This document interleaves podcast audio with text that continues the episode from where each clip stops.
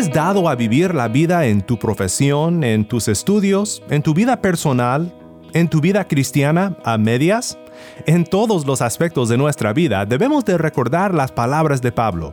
No sean perezosos en lo que requiere diligencia, sean fervientes en espíritu, sirviendo al Señor.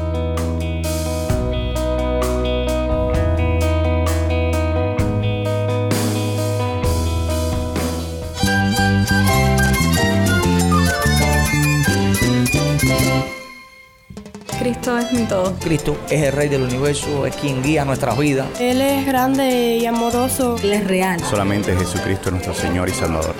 Es mía quien me fortalece. En Cristo Jesús hay esperanza, hay paz. Y nuestro Dios es un Dios de rescate. Estás escuchando a El Faro de Redención, Cristo desde toda la Biblia para toda Cuba y para todo el mundo.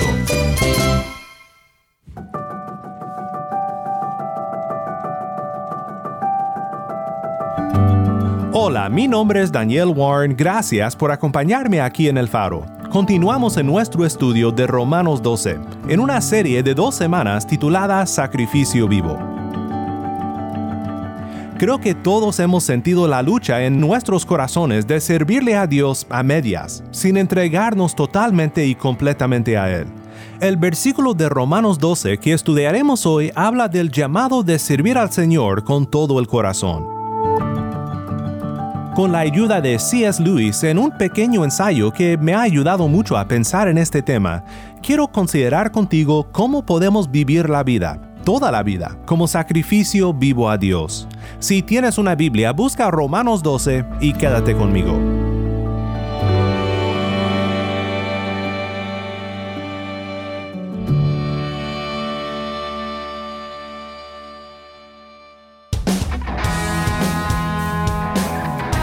El faro de redención comienza con Amanece sobre mí, canta exaltación.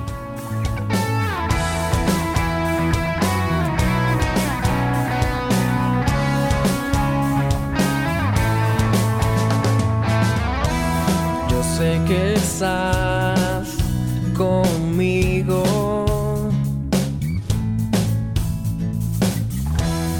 Sé que estás a mi lado.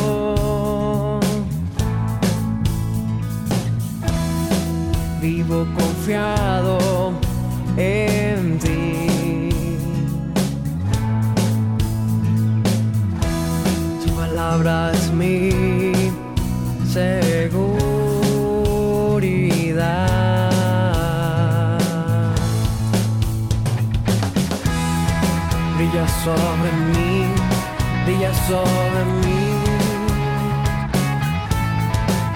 Mi Dios alumbrará mis tinieblas. Amanece sobre mí,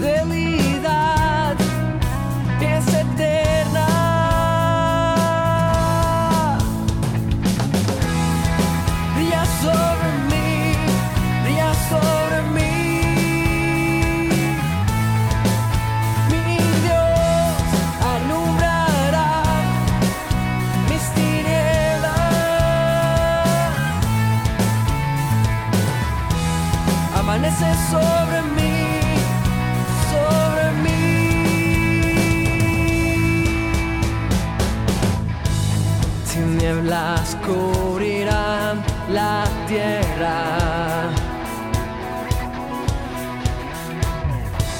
Y oscuridad las naciones. Mas sobre mí amanecerá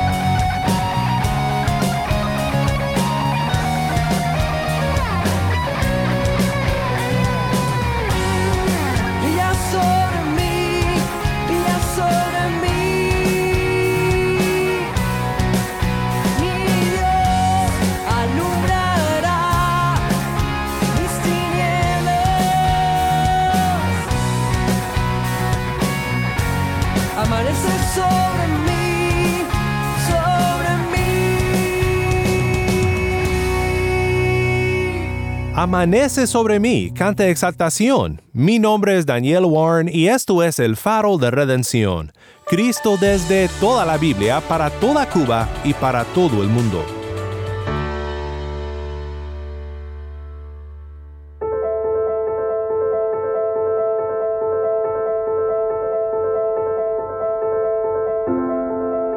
Recientemente leí un ensayo escrito por C.S. Lewis, el teólogo filósofo y celebrado autor de las Crónicas de Narnia. Este ensayo fue el último sermón que le tocó dar a su iglesia. No fue pastor él, pero en su tradición anglicana era común pedir a un profesor como Lewis que compartiera con la congregación. En este pequeño ensayo habla de un lapsus que cometió al orar por la mañana. Lo que Luis comparte sobre este momento cómico y revelador tiene mucho que ver con el texto que estudiaremos hoy. Antes de enfocarnos en el versículo de hoy, quiero que escuches nuevamente la lectura de Romanos 12. Por tanto, hermanos, les ruego por las misericordias de Dios que presenten sus cuerpos como sacrificio vivo y santo, aceptable a Dios, que es el culto racional de ustedes y no se adapten a este mundo, sino transfórmense mediante la renovación de su mente, para que verifiquen cuál es la voluntad de Dios, lo que es bueno y aceptable y perfecto. Porque en virtud de la gracia que me ha sido dada, digo a cada uno de ustedes que no piense de sí mismo más de lo que debe pensar, sino que piense con buen juicio, según la medida de fe que Dios ha distribuido a cada uno. Pues así como en un cuerpo tenemos muchos miembros, pero no todos los miembros tienen la misma función, Así nosotros, que somos muchos, somos un cuerpo en Cristo e individualmente miembros los unos de los otros. Pero teniendo diferentes dones, según la gracia que nos ha sido dada, usémoslos, si el de profecía, úsese en proporción a la fe, si el de servicio, en servir, o el que enseña, en la enseñanza, el que exhorta, en la exhortación, el que da, con liberalidad, el que dirige, con diligencia, el que muestra misericordia, con alegría, el amor sea sin hipocresía, aborreciendo lo malo, aplicándose a lo bueno. Sean afectuosos unos con otros con amor fraternal, con honra, dándose preferencia unos a otros.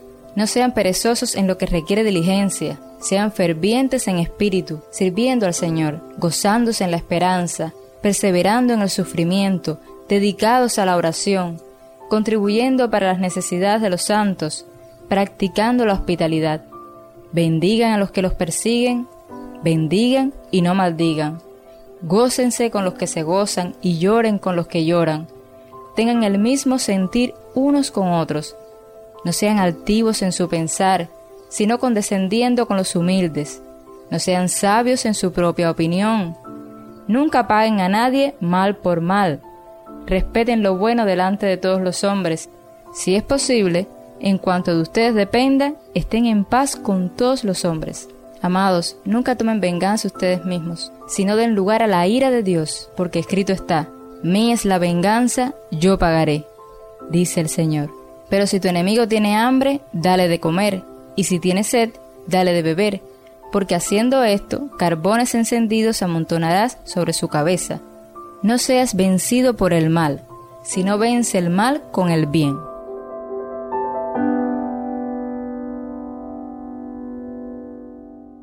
Pues fue un desliz, un error al hablar, que hizo que Luis considerara algo muy profundo relacionado a Romanos 12, versículo 11. No sean perezosos en lo que requiere diligencia, sean fervientes en espíritu, sirviendo al Señor. Luis usaba una guía para la oración mañanera en su tradición anglicana, una oración que guía al que ora a presentar su día al Señor, dedicando todo el día a Él. Pero se equivocó al decir la oración e hizo una transposición muy interesante. La oración debía de pedirle a Dios que le ayudara a pasar por las cosas temporales de tal forma que no perdiera las cosas eternales. Pero Luis se equivocó y le pidió a Dios a que le ayudara a pasar por las cosas eternales, de tal forma que no perdiera las cosas temporales. ¿Notas la diferencia? Lewis dice que le hizo meditar en cómo en realidad solía vivir así como oró, teniendo cuidado de no comprometerse demasiado a Dios como para perderse de las cosas temporales, las cosas que le gustaban hacer. Nuestro texto dice que debemos de ser fervientes en espíritu, no perezosos, sino diligentes siervos del Señor. Pero cuántas veces como Luis deseamos solo meter el dedo al agua respecto a las cosas de Dios y no entregarnos totalmente a Él. Luis explica, esto es lo que quiero decir. Digo mis oraciones, leo un libro devocional, me preparo para recibir y recibo el sacramento. Pero mientras hago estas cosas, existe, por así decirlo, una voz dentro de mí que me advierte. Me dice que tenga cuidado, que no pierda mis juicios cabales, que no vaya al extremo, que no cierre toda salida de allí. Entro a la presencia de Dios con temor de que algo que me pase en su presencia será intolerablemente inconveniente cuando haya vuelto a mi vida ordinaria. No quiero ser llevado por alguna resolución que después lamentaré porque sé que me sentiré muy diferente después del desayuno. No quiero que me pase algo en el altar que me cueste demasiado para pagar entonces. Qué tremendo ejemplo es este de la tentación que todos enfrentamos en la vida cristiana. Sé que esto me hizo pensar sobre cómo de manera sutil empiezo a usar este mismo razonamiento en mi relación con Dios. Queremos de Dios, pero no queremos que Dios sea el Señor de toda nuestra vida. Queremos servir al Señor, pero no ir al extremo. Preferimos ser apáticos que fervientes. Luis dice, esta es mi incesante y recurrente tentación. Ir a aquel mar, aquí sí es Luis, está hablando de Dios, y estando allí, ni sumergirme, ni nadar, ni flotar, sino solo meter el dedo y chapotear, teniendo cuidado de nunca irme demasiado hondo y de mantenerme agarrado de un salvavidas que me conecta con mis cosas temporales. Pues ¿qué piensas tú? ¿Somos dados a vivir la vida cristiana a medias? Te cuento ahora la historia de un misionero que nunca vivió la vida cristiana a medias. John G. Patton, misionero escocés a las Islas Nuevas Hébridas, luego de su independencia nombrado Vanuatu.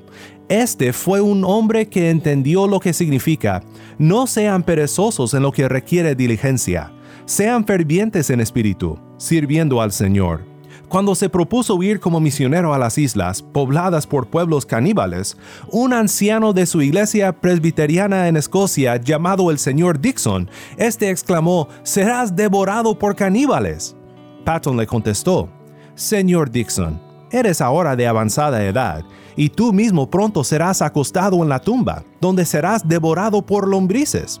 Te confieso que si tan solo puedo vivir y morir sirviendo y honrando al Señor Jesús, me da igual si me comen caníbales o lombrices. Y en aquel gran día mi cuerpo resucitado se levantará igual de esplendoroso que el tuyo, en la semejanza de nuestro Redentor resucitado. En mi opinión, esta es una de las más grandes declaraciones de fe en toda la historia. Es increíble cómo Patton pudo dedicarse a predicar a Cristo de esta manera, y es asombroso saber que cuando terminó su ministerio, la mayor parte de la isla donde sirvió se había convertido a Cristo, y con su ayuda fue publicado un Nuevo Testamento en el idioma nativo de la creciente iglesia. Ahora bien, puede ser que tú nunca tengas una historia tan heroica como la de Patton. Pocos la tendremos. Pero regresando al ensayo de Luis, considera lo siguiente que Luis comenta. Él será infinitamente misericordioso con nuestras repetidas fallas, pero desconozco de alguna promesa de que Él aceptará una transigencia deliberada. Decidamos entonces que no restará algo nuestro en la vida, ninguna vida ordinaria.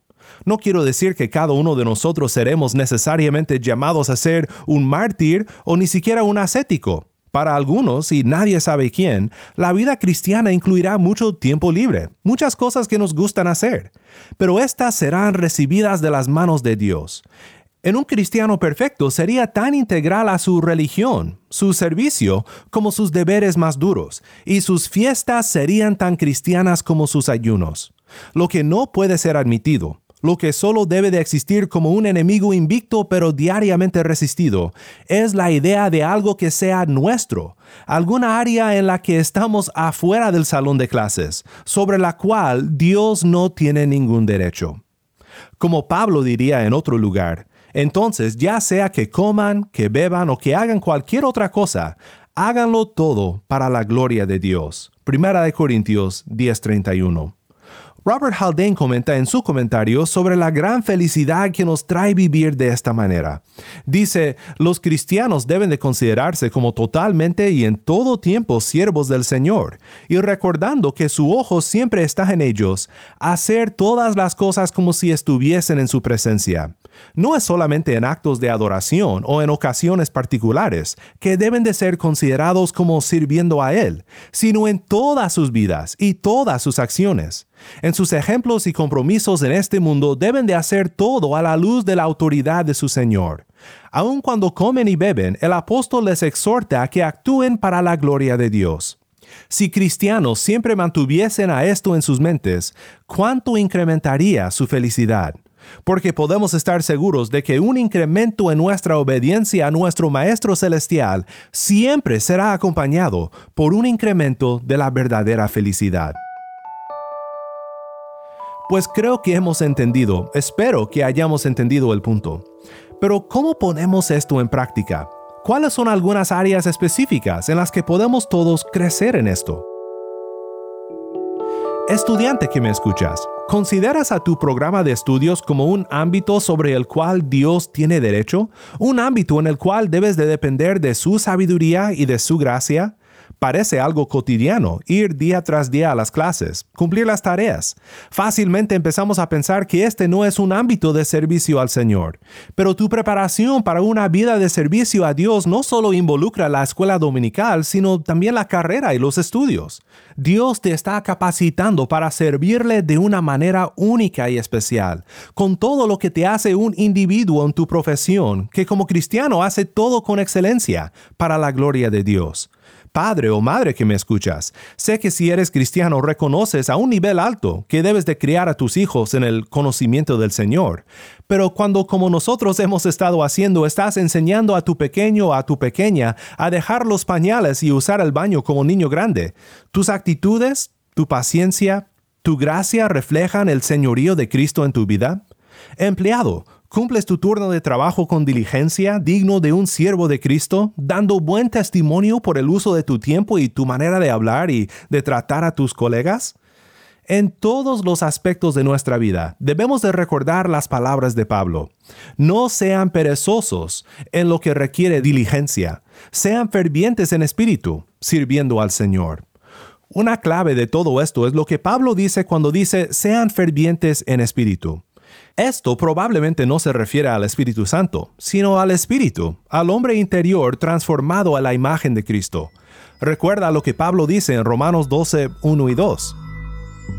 Por tanto, hermanos, les ruego por las misericordias de Dios que presenten sus cuerpos como sacrificio vivo y santo, aceptable a Dios, que es el culto racional de ustedes, y no se adapten a este mundo, sino transfórmense mediante la renovación de su mente para que verifiquen cuál es la voluntad de Dios, lo que es bueno y aceptable y perfecto. ¿Qué significa ser ferviente en espíritu?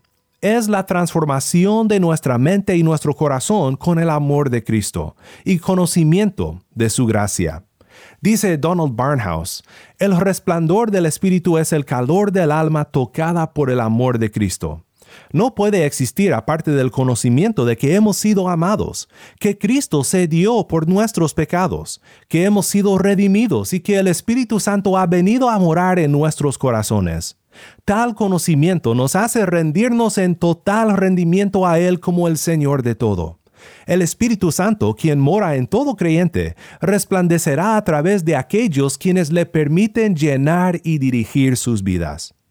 Mi hermano en Cristo, ¿estás consciente de este derecho de Dios en tu vida? No es algo duro ni de resistirse, porque el reconocer que Dios tiene derecho sobre tu vida es un fruto en sí de la redención que has recibido de Cristo. Y es lo que nos hace capaces de caminar de una manera que le agrade a Dios y que concuerde con nuestra redención, caminando con total entrega a Dios como Cristo nos dio, por ejemplo. Siempre me ha encantado un pasaje que describe esta entrega total de Cristo a la obra de la redención, la obra que le fue dada por su Padre. El pasaje que tengo en mente es Juan 4, 31 al 34, que dice, Mientras tanto los discípulos le rogaban, Maestro, come. Pero él les dijo, yo tengo para comer una comida que ustedes no saben. Entonces los discípulos se decían entre sí, ¿le habrá traído alguien de comer? Jesús les dijo, mi comida es hacer la voluntad del que me envió y llevar a cabo su obra. Mi comida, dice Cristo, es hacer la voluntad del que me envió. Nosotros tenemos que recordar esto todos los días. Termino con un pensamiento más del ensayo de Lewis que me hizo pensar tanto en nuestro tema de hoy. Lewis observa que solo por la gracia de Dios y por su obra en nosotros podemos hacer todo esto. Dice, no creo que ningún esfuerzo de mi propia voluntad puede terminar una vez y para siempre con todo este deseo de obligación limitada, estas reservaciones fatales. Solo Dios puede hacerlo. Tengo fe y esperanza de que lo hará. Por supuesto, no estoy diciendo que entonces debo de relajarme, como dicen. Lo que Dios hace por nosotros, hace en nosotros.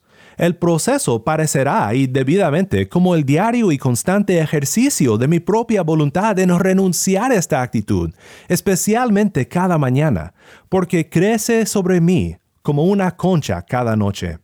Como una concha cada noche, dice Luis. Parece ser algo de lo cual nunca nos podremos deshacer Podemos lamentar nuestras fallas, pero lo hacemos con esperanza. Lamentaciones 3, 22 al 23. Esto traigo a mi corazón, por esto tengo esperanza, que las misericordias del Señor jamás terminan, pues nunca fallan sus bondades, son nuevas cada mañana. Grande es tu fidelidad.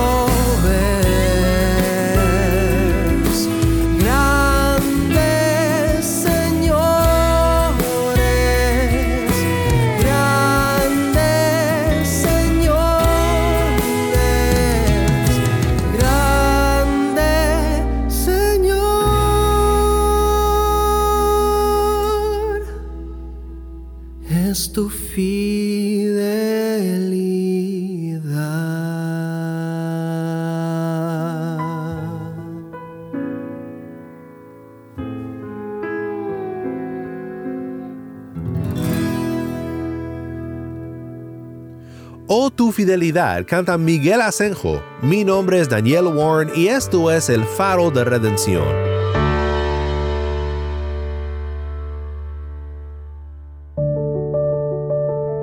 Oremos juntos para terminar. Padre Celestial, confesamos que somos un pueblo que quiere meter el dedo en el agua y no servirte con todo lo que somos. Enséñanos a nadar. Enséñanos a caminar de una manera digna de la redención que hemos recibido de tu mano. Enséñanos a entregarte todo lo que somos, porque Cristo es todo lo que necesitamos, y solo en Él encontramos nuestra verdadera felicidad. Todo esto te lo pedimos en el nombre de Cristo, nuestro Redentor. Amén.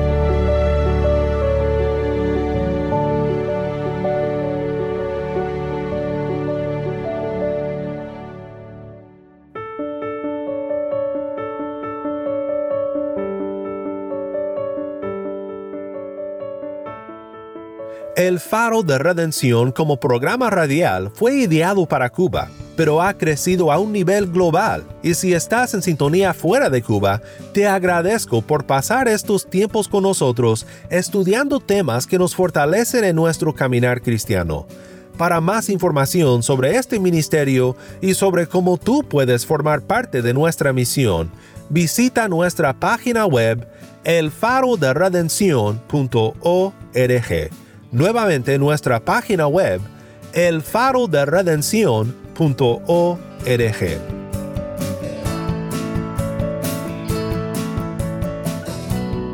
No olvides que también nos puedes seguir en las redes sociales, en Facebook, Instagram y Twitter.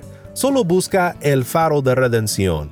Allí encontrarás más contenido durante la semana para animarte en tu fe y para mantenerte informado sobre el ministerio de El Faro.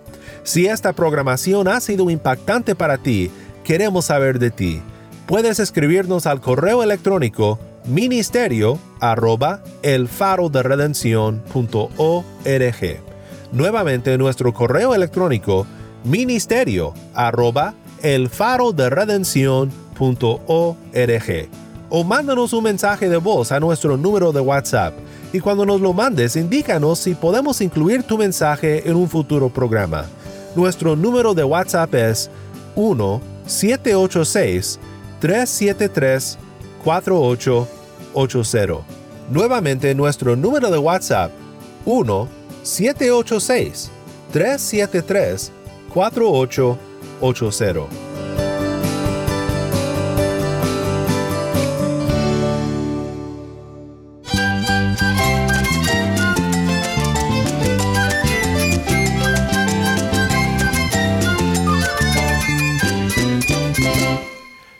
Nombre es Daniel Warren. Te invito a que me acompañes mañana en esta serie Sacrificio Vivo. La luz de Cristo desde toda la Biblia para toda Cuba y para todo el mundo, aquí en el Faro de Redención.